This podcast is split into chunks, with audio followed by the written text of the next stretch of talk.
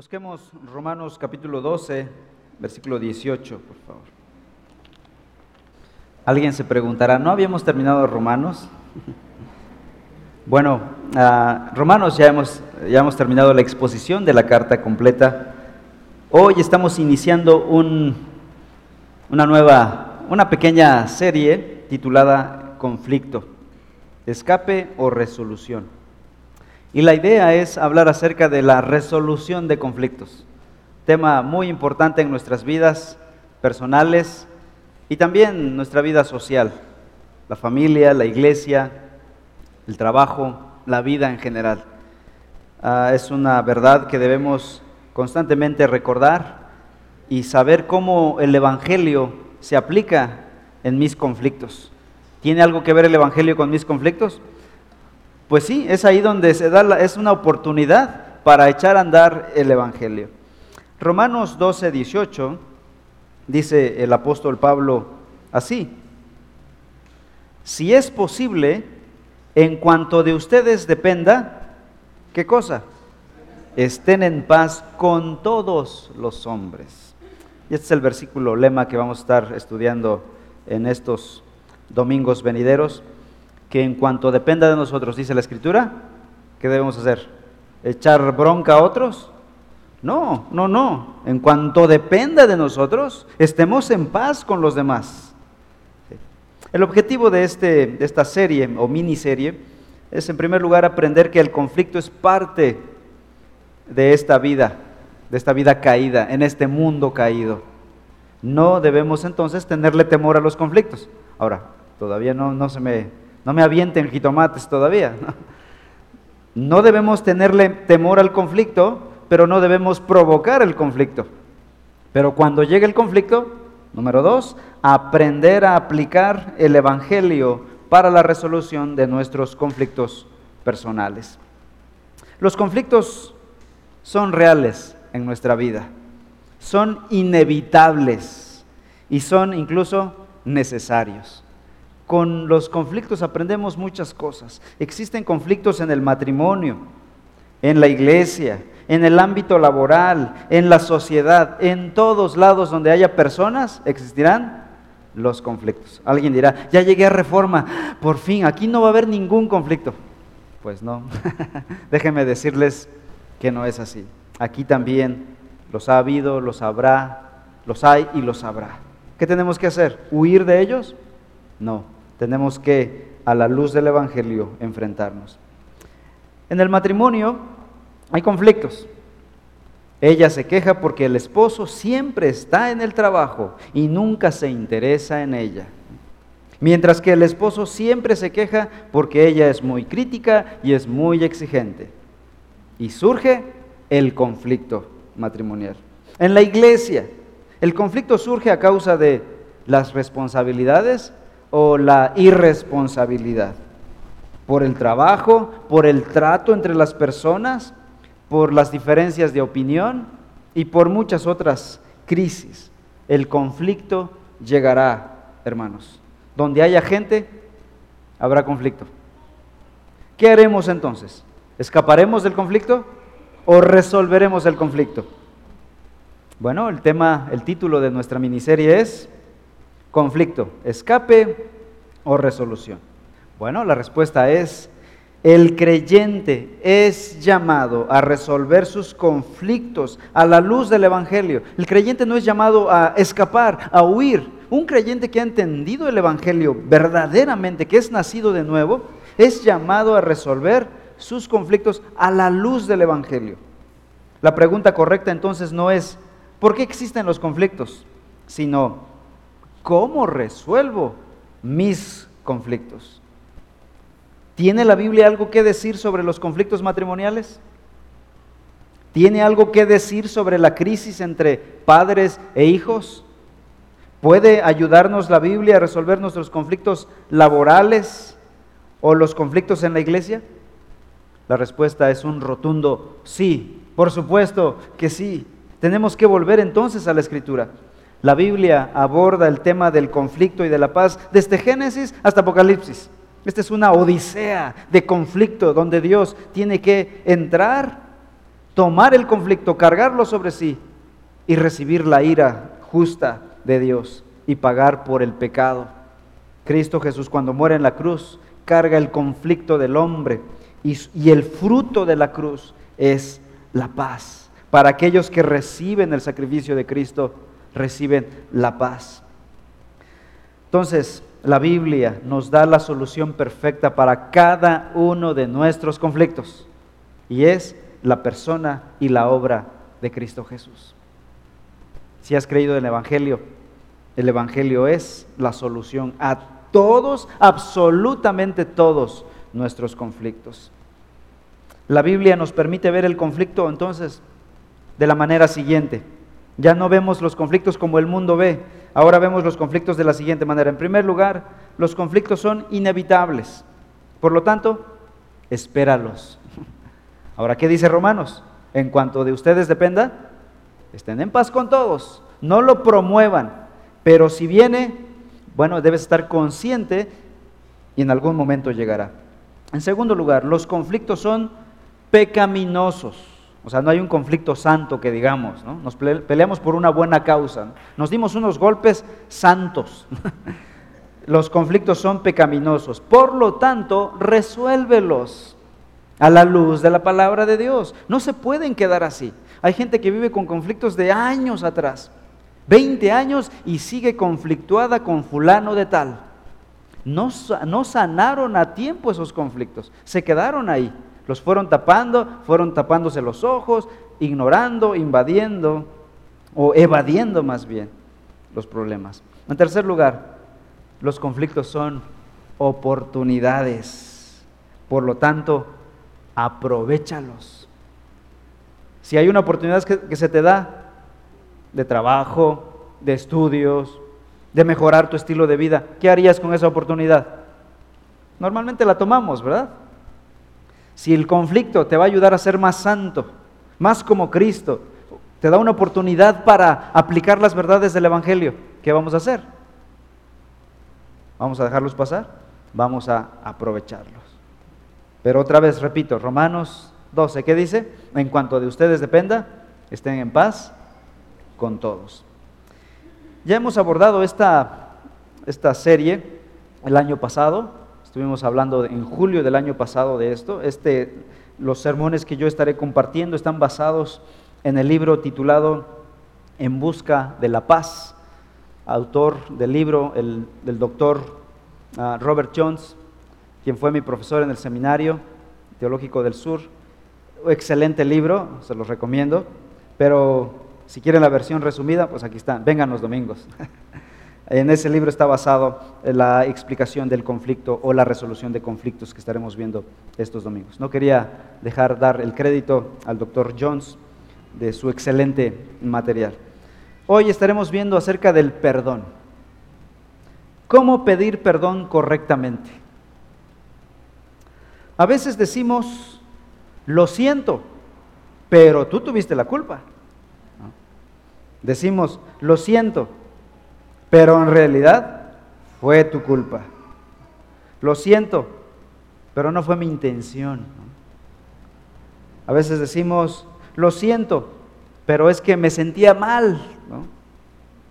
En casos más fuertes decimos, lo siento, pero mis hormonas estaban alteradas. Lo siento, lo que pasa es que tuve una mala infancia y regresamos 100 años. atrás y culpamos a nuestros padres, a nuestros abuelos, tíos, etcétera, etcétera. ¿Estas son formas de pedir perdón de manera correcta y bíblica? No, no, porque estás diciendo sí, pero estás restándole a tu responsabilidad. Son maneras mundanas de pedir perdón, si a eso le puedes llamar perdón. El proceso para el arrepentimiento y para pedir perdón involucra tres pasos. En primer lugar, identifica tus ofensas. Si tú eres el ofensor, identifica de qué manera pecaste y llámalo por su nombre. No digas error, ¿no? A veces decimos, Señor, perdona nuestros errores. No son errores, son pecados delante de Dios. No son equivocaciones, no es cuestión genética. Se llaman pecado, transgresión a la santa ley de Dios. Cada vez que pecamos, Estamos pisoteando la santidad de Dios. Estamos desafiando al Dios Santo. Entonces, el primer paso es empezar bien. Identifica tus pecados, tus ofensas y empezarás a hacer cuenta de tu responsabilidad. Paso dos, confiesa tus pecados. Si tú le llamas errores, no lo vas a confesar delante de Dios, no hay necesidad. Pero cuando ves que es pecado delante de Dios, ¿qué vas a hacer entonces? Vas a confesarlos delante de Dios. Recibe su perdón y busca su ayuda. En tercer lugar, el paso tres, confiesa tus pecados a la otra persona y busca su perdón. Algunos dirán, ¿no se puede de opción múltiple?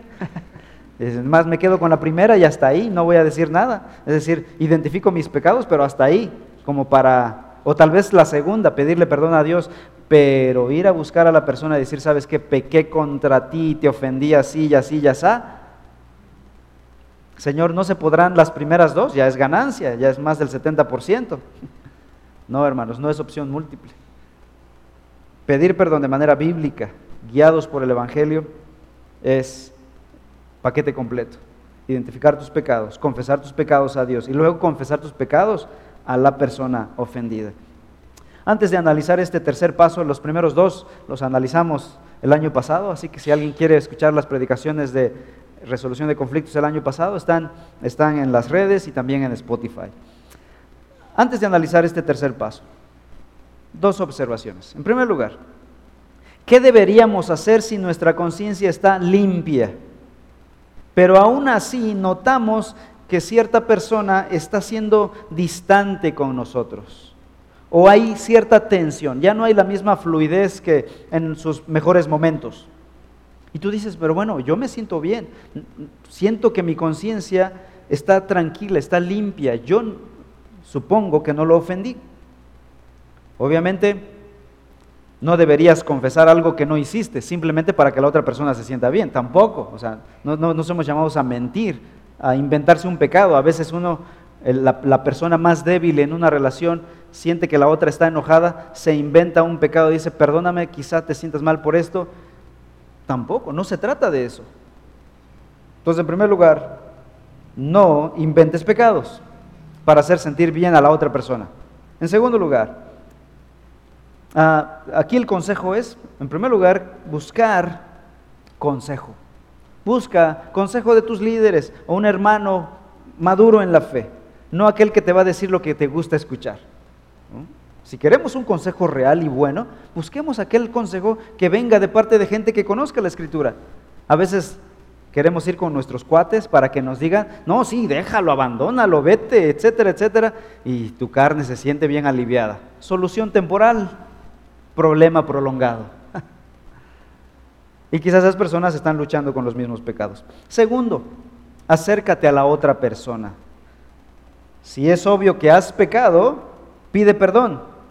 Pero si no, tómate un tiempo para orar y busca por qué razón la otra persona está distanciada. Pero no podemos decir, ¿qué me importa? Si quiere distanciarse, que se distancie. Esto es vivir en la carne. Pablo dice en Gálatas que no vivamos por la carne, sino seamos guiados por el Espíritu. Y nos interesa estar en paz con todos, ¿verdad hermanos? Ahora, no estoy diciendo con esto, paréntesis, que debamos ser amigos de todo mundo. No, porque en la iglesia hay más afinidad unos con otros y pueden ser amigos y eso es algo independiente, es una bendición adicional que el Señor nos da, la amistad. Pero la hermandad y el amor es algo que nos debemos entre todos. Hermanos, la amistad no nos la debemos entre todos, pero la hermandad, el amor y el respeto, eso sí. Todos nos debemos ser hermanos, ser respetados, respetar a otros. La amistad vendrá como algo, una bendición extra que Dios nos da. Gracias a Dios por el regalo de la, de la amistad. Ah, segunda pregunta, ¿qué deberíamos hacer si de alguna manera nos enteramos, ya sea por otra persona o por esa misma persona, de que alguien tiene algo contra nosotros. Te dicen, no, pues fulano de tal está molesto contigo, está enojado contigo. Bueno, vamos a Mateo capítulo 5. Mateo 5, por favor.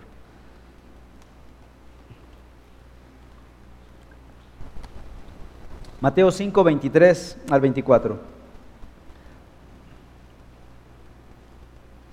Dice el Señor Jesús así. Por tanto, si estás presentando tu ofrenda en el altar, bueno, Jesús está hablando del templo del Nuevo Testamento, ¿verdad? Decimos hoy ya no hay templos, pero está la reunión de la, iglesia.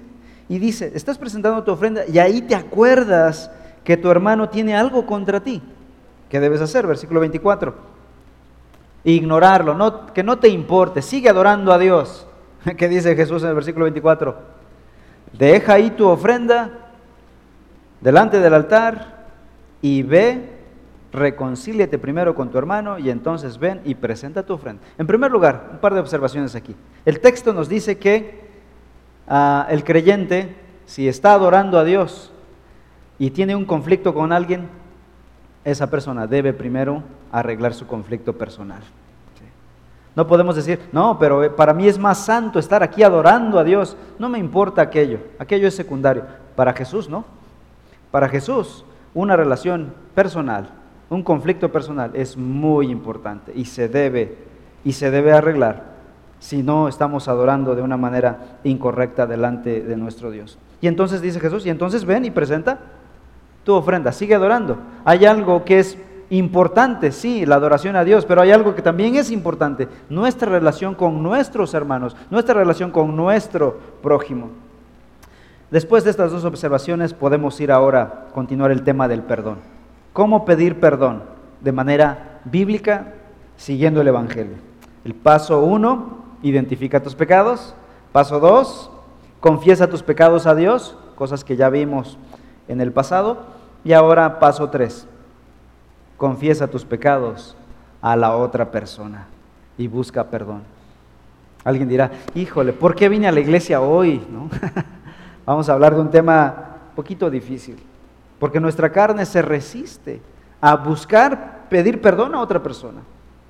Hay personas que son fáciles para pedir perdón, van y buscan pedir perdón, pero hay otras que jamás en su existencia han dicho, ¿me perdonas? No tienen la capacidad, la gracia para pedir perdón, pero todo creyente, nacido de nuevo, hombre o mujer, somos llamados a saber pedir perdón habiendo buscado y recibido el perdón de Dios a través de Cristo Jesús, quien murió en la cruz por esos pecados, por esas ofensas, ahora estamos en condiciones de acercarnos a la otra persona. Este orden es importante. Cuando ofendemos, en primer lugar, debemos buscar el perdón de Dios, ir a Dios, pero no quedarte hasta ahí. Eso no es suficiente. Bíblicamente no es suficiente. Jesús dice, ve a la otra persona, busca el perdón de la persona. Y la pregunta es, ¿cómo pedir perdón de manera bíblica? El doctor Jones menciona las siete claves de la confesión eh, y él toma eh, las siete claves de la confesión de otro ministerio llamado este, pacificadores que se dedican a la consejería bíblica y él menciona los siete pasos de la confesión. En primer lugar, pide perdón a todos los involucrados. Es decir, el círculo de la confesión debe ser tan grande como el círculo de la ofensa. Si ofendiste a una persona, pide perdón a esa persona. Pero si ofendiste a diez, deberás pedir perdón a esas diez personas. A todos aquellos que hayas ofendido, pide perdón a todas esas personas ofendidas. No solamente a algunos, o a uno, al más importante, al que más me interesa, al que me cae bien, al que quiero regresar su amistad. Los demás no importa. Delante de Dios todas las personas tienen una dignidad especial por parte, por causa de la obra de Cristo Jesús. En segundo lugar, cuando pidas perdón, escuchen esto, evita usar las palabras sí, sí condicional, pero y tal vez. Algunos dicen o decimos discúlpame si te ofendí. Bueno, para empezar, disculpas es como que rebajar un poquito la gravedad del asunto. O sea, no estás realmente pidiendo perdón. El perdón es cuando reconoces que es un pecado. Si te ofendí, tal vez. El doctor Jones dice lo siguiente cuando uno dice, si te ofendí.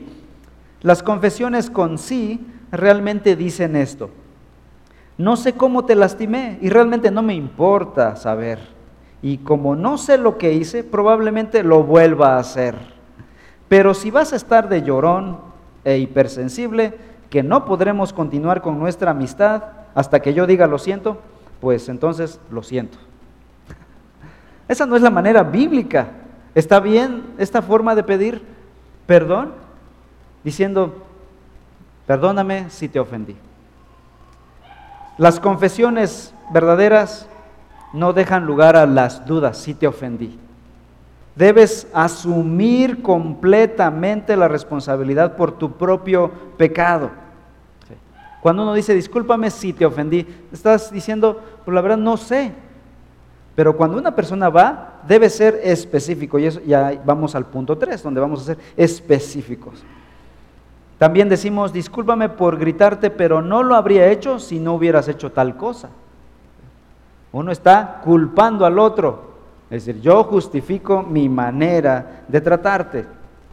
Disculpas con pero desvían el conocimiento de la culpa, de la responsabilidad. Declaran que nuestros pecados no son totalmente nuestra responsabilidad, sino responsabilidad de la otra persona, porque es así. Y esa no es una manera bíblica de pedir perdón, no es la manera de Dios de pedir perdón.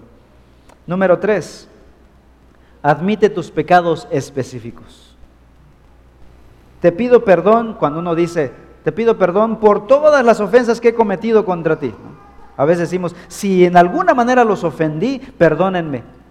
Ah, esos son modismos, ¿no? son ah, frases para culturales, ¿no? de buen lenguaje, de cortesía, pero eh, no, si quieres solucionar un problema, no lo intentes con esas frases frases del mundo que no reflejan el Evangelio. Perdóname si a alguno de ustedes alguna actitud mía los ofendió, discúlpenme. No estás consciente, no estás tomando en serio la ofensa, el pecado delante de Dios. Si Dios hubiera hecho eso, hermanos, todos estaríamos en el infierno. Dios se tomó muy en serio cada pecado y su Hijo, véanlo en la cruz. Ahí no está tomando a la ligera el pecado. Dios no toma a la ligera el pecado. Eso es muy general decir, si de alguna manera los ofendí. Y ser general es una manera de tapar tu pecado y no admitirlo. Debemos ser específicos. Debemos decir, perdóname porque te ofendí cuando dije esta palabra y te ofendí. Te sentiste menospreciado, rebajado, exhibido públicamente. Y ahí mencionas la palabra específica. Atrévete a decir qué palabra usaste. Cuando uno está enojado uno puede decir cualquier palabrota, pero a la hora de la reconciliación tendrás que tomar tu vergüenza y decir la palabra, ruborizarte, decir yo dije esa palabra y ofendió tu persona y pedir perdón de manera específica. Esa es tomar el pecado en serio como Dios lo ha tomado. Una confesión específica no solo muestra consideración, sinceridad y tristeza, sino que también establece una agenda específica para cómo vas a cambiar. Es decir, te avergüenzas que ya no querrás usarla nuevamente. Vas a buscar corregir ese pecado, una agenda a largo plazo de cómo no volverás a pecar de la misma manera. En cuarto lugar, reconoce el daño efectuado por tu pecado, por tu ofensa. ¿Qué significa esto? Reconocer el daño significa expresar tristeza por la forma en que nuestro pecado ha hecho la vida difícil a la otra persona. A veces uno, cuando está uno ofendido y uno pelea, uno solo piensa en el daño nuestro, en el dolor nuestro. Deberíamos ser como Jesús y pensar en el daño a la otra persona. ¿Cómo se siente la otra persona? ¿Cómo fue afectada también? ¿Cómo lo he avergonzado? ¿Cómo he incomodado, tentado, herido, provocado? con mi pecado a esa persona.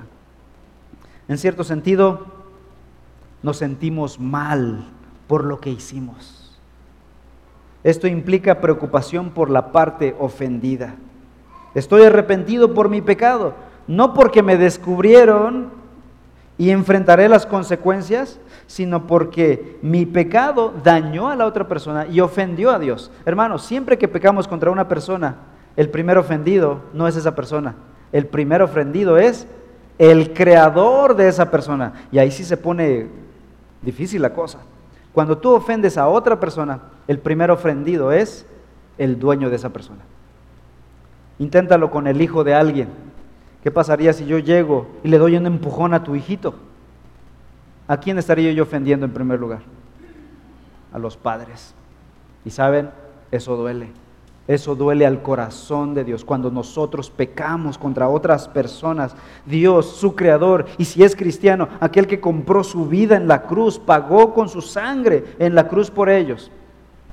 El primer ofendido es Dios, su creador, su dueño, su propietario, su redentor y después la persona.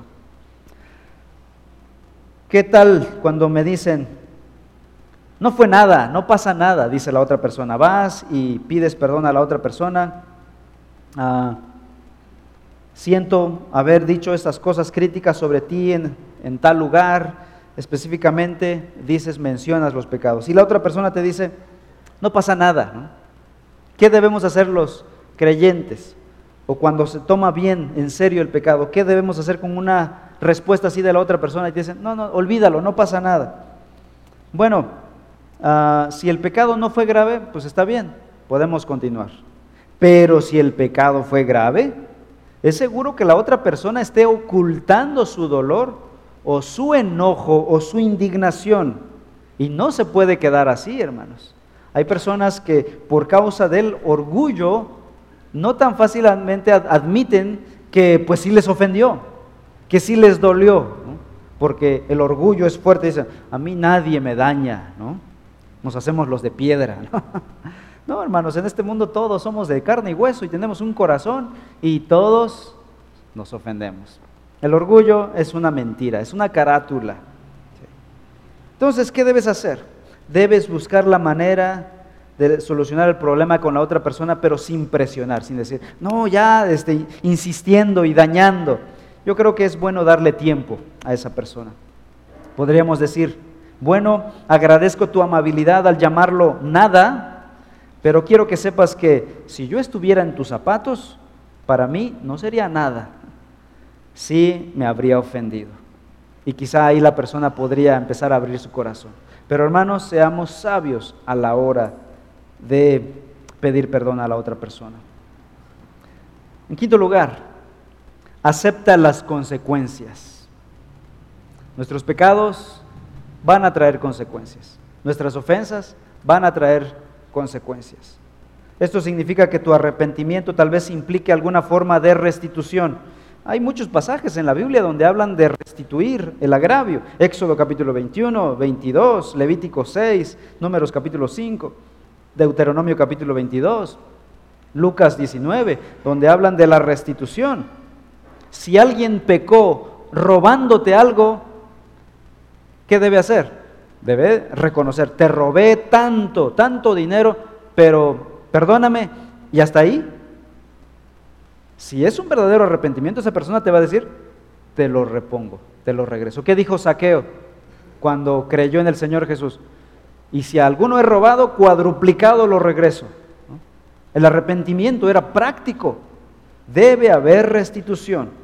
Si alguien pecó robando, debe restituir lo robado si tomaste prestado un libro y lo rasgaste, pide perdón, pero tendrás que comprar el libro quizá nuevo.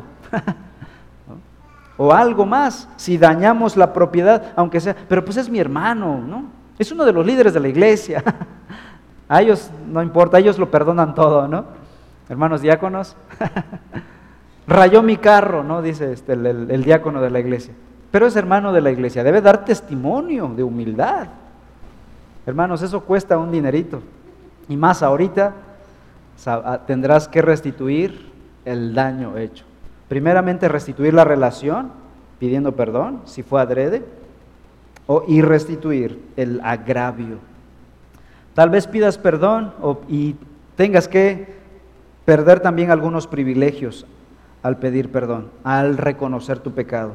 Si te dieron la confianza de tener dinero en tus manos y robaste, Tal vez la consecuencia sea que jamás vuelvas a ser el tesorero de dicha organización o de dicha iglesia.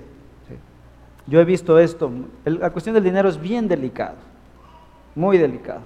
Yo la verdad no quiero tener nada que ver con dinero, tenemos a nuestros tesoreros ahí, hombres que aman al Señor y aman la iglesia y confiamos en ellos plenamente, han hecho un trabajo, nos reportan constantemente a el resto del liderazgo. La cuestión del dinero es algo bastante delicado, ha metido en problemas a mucha gente. El verdadero arrepentimiento implica quizá reconocer que perdiste el privilegio. Tal vez jamás te vuelvan a dar la confianza de algo. Lucas 15, 19, escuchen lo que dice. Ya no soy digno de ser llamado tu hijo, le dijo el, el, hijo pródigo a su padre cuando regresó. Se arrepintió de su pecado y regresó y dijo, ya no soy digno de ser llamado tu hijo. Hazme como uno de tus trabajadores, como uno de tus siervos.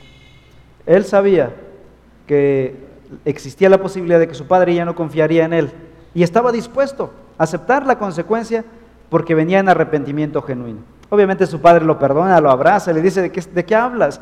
le, pone el anillo de hijo, ropas nuevas y hacen fiesta.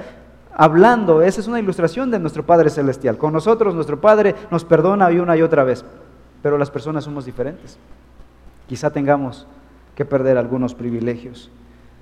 El verdadero arrepentimiento implica esperar a la otra persona en su perdón.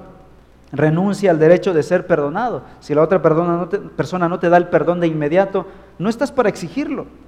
En un matrimonio donde hubo adulterio, por ejemplo, tal vez la parte ofendida decida perdonar, pero de vez en cuando venga la duda, la memoria de los pecados, esas son consecuencias del pecado.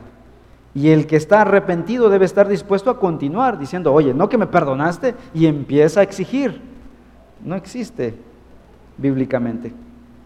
Ahora, nota, nota aclaratoria. No debemos confundir consecuencias con castigo. Como cristianos, nosotros no estamos para castigar al que me ofendió, ¿no? Me las va a pagar esta vez. Y así operamos muchas veces, castigándole, ¿no?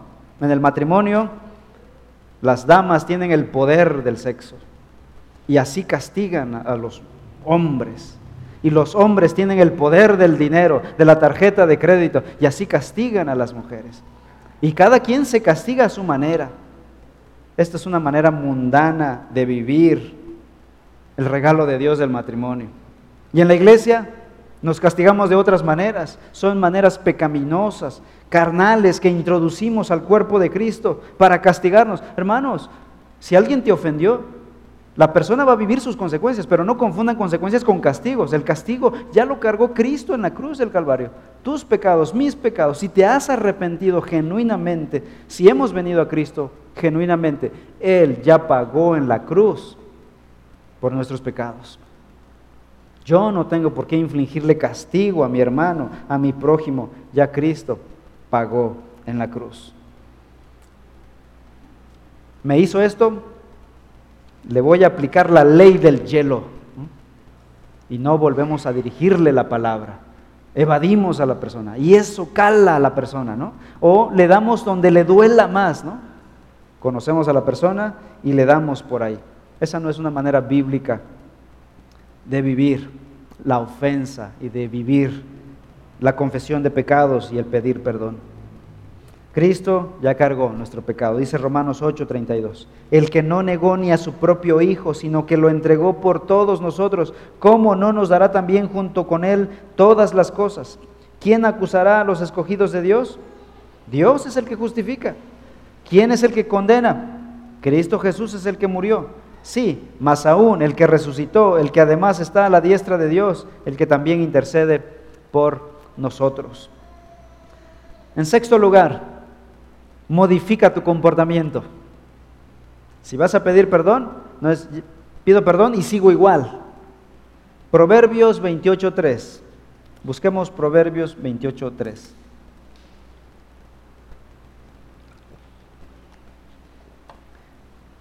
Dice, el que encubre sus pecados no prosperará, pero el que los confiesa y los, ¿qué cosa? Abandona. Veo que siguen buscando Está entre Génesis y Apocalipsis, hermanos. Por ahí debe estar. ¿Ya ven por qué es importante que en los discipulados memorizarse los libros? Es, es, por esto, hermanos. Proverbios 28.3. Nuevo intento. 28.3. El que encubre sus pecados no prosperará, pero el que los confiesa y además, ¿qué cosa? Los abandona, hallará misericordia. El cambio, ¿no? tal vez el cambio sea sencillo, ¿no? Una decisión puede hacerse o deshacerse en un día, tal vez una actividad puede detenerse en un momento, pero tal vez el pecado sea algo arraigado en la otra persona. Quizá la persona sea chismosa, por ejemplo. El pecado del chisme es, está ahí metido en el corazón y cuesta, ¿no? Te enteras de algo y quisieras decirlo a alguien, ¿no? Compartirlo con alguien. Compartirlo en el grupo de oración. Hermanos, para que oren, la hermana fulana de tal cayó en adulterio con fulano, ¿no? Y todo toda la información completita. Bueno, gracias a Dios aquí en Reforma, eso sí es verdad, no ha pasado. Ninguna hermana escribe en el grupo para decir, hermanas, pido oración por... y toda la información. Gracias a Dios, no ha pasado en ninguno de los grupos. Gloria a Dios por eso. Oremos que no pase nunca, hermanos, que sigamos así. Ah, pero es un pecado arraigado que necesitará más tiempo, más tratamiento, más ah, disciplina en la persona, más ayuda quizá de otras personas, patrones de ira, esto con lo que batallamos todo mundo, la lujuria sexual, el hablar grosero, palabrotas, quizás requiera un plan continuo para santificar tu lengua, tu boca y que no salgan tantas viborillas de la boca. Requiere más tiempo. ¿Tenemos un plan práctico para evitar repetir ese pecado? Ya pediste perdón, ¿ok? ¿Tenemos algún plan? Y a veces vas a tener que pedir venir una y otra vez con el mismo pecado, pero cada día es menor. Si es un pecado arraigado, es parte de tu, de tu persona, de tu corazón, será cada vez menos. En la gracia del Señor hay perdón. ¿Cuántas veces tenemos que dar perdón al que nos ofende? 70 veces 7. No multipliquen. Jesús quería decir que muchas veces, ¿no? y no estén sumando, ya llevas 489 veces, ya la siguiente es la última, ¿no? No, lo que el Señor dijo siempre. ¿El Señor cuántas veces nos ha perdonado a nosotros? Siete mil veces 70, yo creo. Mucho más que nosotros. Y Colosenses 3 dice, así como Cristo os perdonó, perdonense ustedes sus ofensas. Cristo es nuestro modelo de perdón. El Evangelio, aquí es aplicar el Evangelio. Ese Evangelio que vimos en Romanos se aplica en nuestras relaciones interpersonales. Así que hay un plan para enfrentar ese pecado día a día. La otra persona debe estar dispuesta a perdonar y esta persona ofensora debe estar dispuesta a trabajar de manera periódica y estar observando su patrón de conducta, su vida misma. En séptimo lugar y último, Pide perdón y deja pasar tiempo. Pedir no es exigir.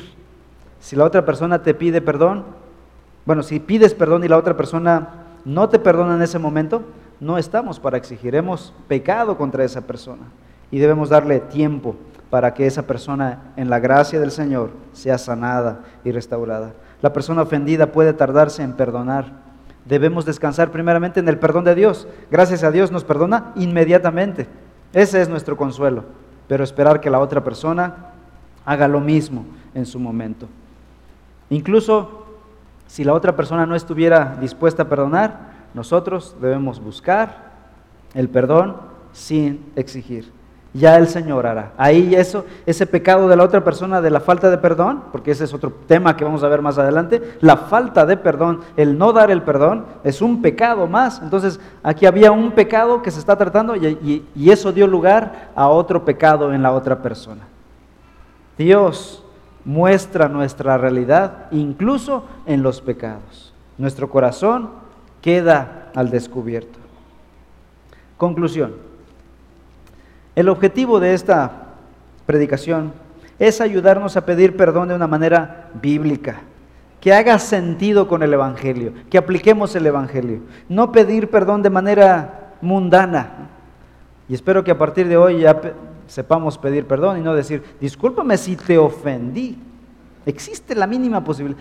No estás reconociendo tu pecado, tu maldad. Ponle nombre por y llámale pecado. Y reconócelo primeramente delante de Dios y la otra persona. Apliquemos el Evangelio en nuestros conflictos.